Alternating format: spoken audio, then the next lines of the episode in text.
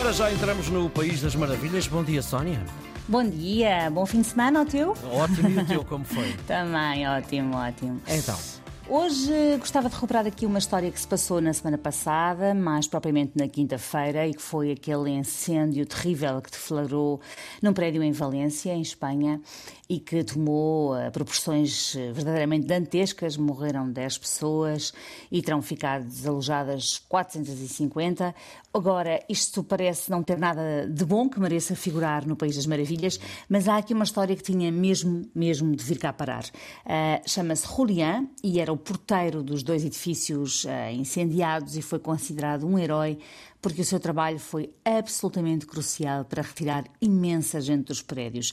Ele, ele, foi de tal maneira extraordinário que, quando se fez um minuto de silêncio para homenagear as vítimas no final, houve um enorme aplauso dedicado a Julián pela sua valentia. É mesmo uma grande valentia.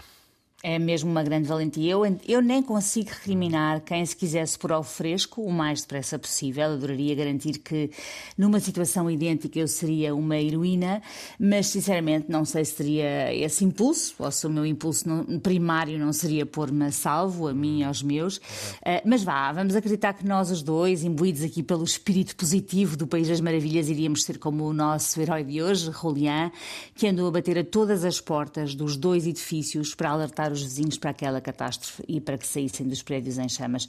Ele disse: Eu fiz tudo o que pude até o fumo ser insuportável e eu já não conseguir mais. É extraordinário, de facto, e grande parte do que tu disseste também é verdade. As pessoas, às vezes, eh, perante uma situação mais complicada, eh, a reação pode não ser aquela que é a melhor.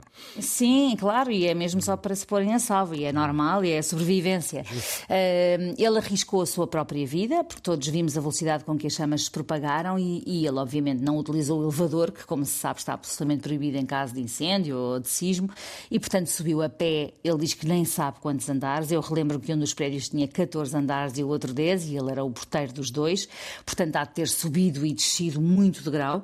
Houve algumas pessoas que ele salvou e que o impressionaram muito, como uma senhora de muita idade a quem ele abriu, bateu à porta e quando ela abriu, ele viu um clarão, uma explosão e conseguiu puxá-la antes mesmo de ser tarde demais, e também houve um outro vizinho de cadeira de rodas que ele salvou, creio que por viver num dos pisos inferiores.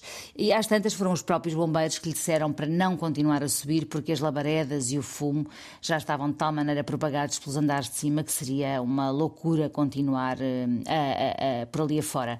Os, dos 138 apartamentos ele terá batido à grande maioria das portas e foi por causa dele, seguramente, que não houve mais, mais mortes. E imagino também que ele conhecesse aqueles que acabaram por não sobreviver, não é? Conhecia toda a gente naqueles dois edifícios e diz que foi muito duro não poder chegar a todos, esquece em potencial que nunca mais esquecerá. Enfim, era o que falávamos há pouco. Há gestos heróicos que pessoas comuns têm, muitas vezes sem sequer pensarem duas vezes. Uma vez postas perante um drama destes, haverá os que fogem rapidamente e eu, honestamente, como dizia, não consigo censurar. E depois há estas pessoas que, pondo-se em risco, a primeira coisa em que pensam é salvar o máximo de pessoas que puderem. E este homem, como porteiro destes dois prédios, terá sentido que este era o seu dever, assim como um capitão de um navio que está a afundar e que é o último a sair.